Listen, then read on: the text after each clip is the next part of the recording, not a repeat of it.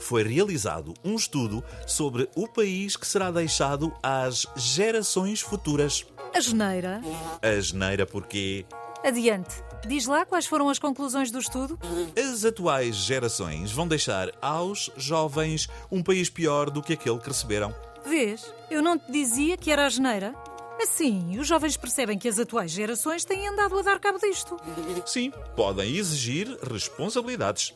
E lá se vai a velhice descansada.